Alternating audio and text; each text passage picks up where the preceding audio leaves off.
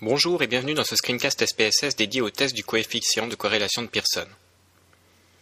Dans le cadre de cette leçon, nous allons présenter la logique du test du coefficient de corrélation de Pearson, apprendre à réaliser le test de la corrélation sous SPSS, interpréter les résultats du test de corrélation, présenter les limites de ce test, et générer un diagramme de corrélation, également nommé diagramme de dispersion.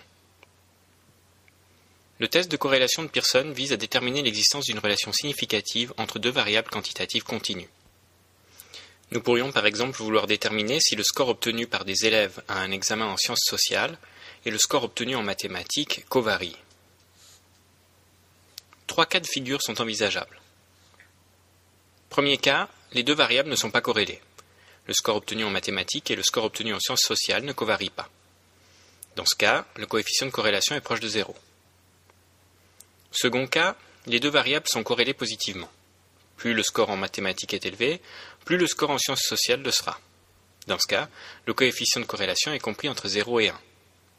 Enfin, troisième cas, les deux variables sont corrélées négativement. Plus le score en mathématiques est élevé, plus le score en sciences sociales sera faible. Dans ce cas, le coefficient de corrélation est compris entre moins 1 et 0. Le premier cas de figure correspondra à notre hypothèse nulle, les deux autres cas à l'hypothèse alternative. Le test sera dit bilatéral si nous retenons les deux hypothèses alternatives. Il sera unilatéral si nous n'en retenons qu'une.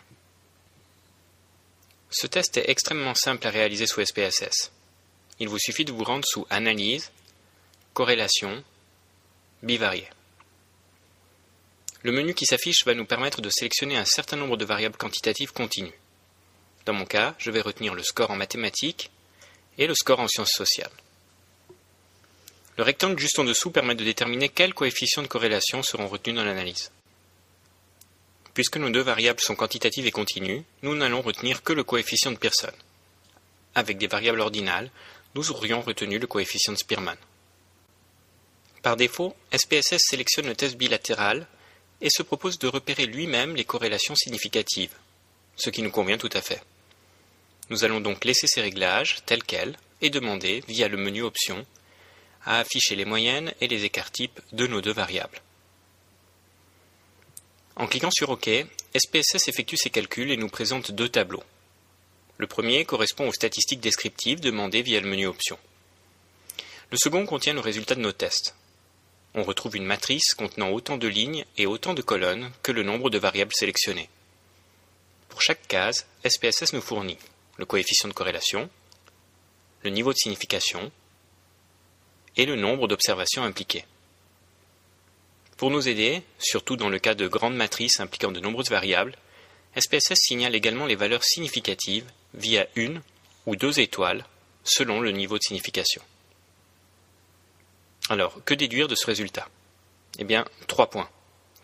D'abord, que nos deux variables sont significativement corrélées. Ensuite, que cette corrélation est positive. Autrement dit, l'augmentation du score en sciences sociales augmente le score en maths et inversement. Enfin, que cette corrélation vaut 0,631. Sachant que cette dernière peut atteindre 1 au maximum, on parlera d'une forte corrélation.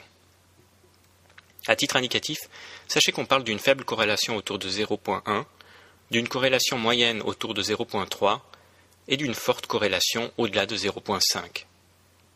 Dans un rapport, on indiquerait donc les informations suivantes. Les résultats obtenus en sciences sociales et en mathématiques sont fortement corrélés. On indiquerait également la valeur du coefficient de corrélation, ainsi que le seuil de signification. Avant de conclure, il est important d'être attentif à deux limites de ce test. D'une part, le coefficient de corrélation de Pearson ignore la différence entre variables dépendantes et variables indépendantes. Autrement dit, même en cas de résultat significatif, le test se borne à quantifier la covariation de deux séries de chiffres sans indiquer que l'une est cause de l'autre. D'autre part, le coefficient de corrélation de Pearson n'est destiné qu'à évaluer des corrélations linéaires entre nos données. Mais d'autres types de relations pourraient intervenir. Pour visualiser le problème, admettons que je place chaque observation sur un axe en fonction des scores obtenus sur mes deux variables. Une fois toutes mes données placées de la sorte, j'obtiendrai un nuage de points. À présent, considérons deux cas. Ici, les données sont groupées autour d'une ligne imaginaire. Les chances sont grandes que mon coefficient de corrélation soit significatif. Ici, on voit bien que les données suivent une forme curvilinéaire. Il y a bien covariation de nos scores. Simplement, le coefficient de corrélation ne pourra pas détecter cette structure. Pour cette raison, on conseille de générer un graphe de dispersion de nos données, notamment dans le cas où le coefficient de corrélation n'est pas significatif. On s'assure ainsi de ne pas manquer une relation non linéaire.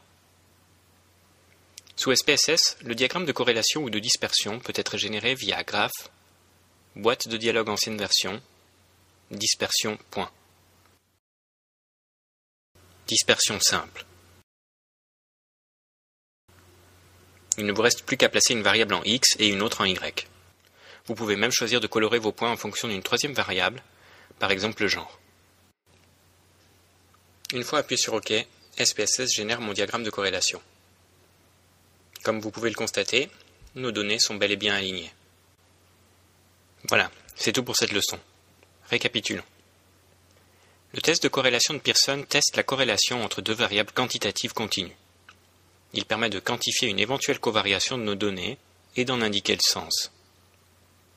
La présence d'un coefficient de corrélation significatif n'implique pas qu'une variable est cause de l'autre. Il signifie simplement que les deux variables covarient. Le test de corrélation de Pearson est aveugle aux relations non linéaires. On préfère donc compléter le test avec une inspection visuelle des données via un diagramme de dispersion.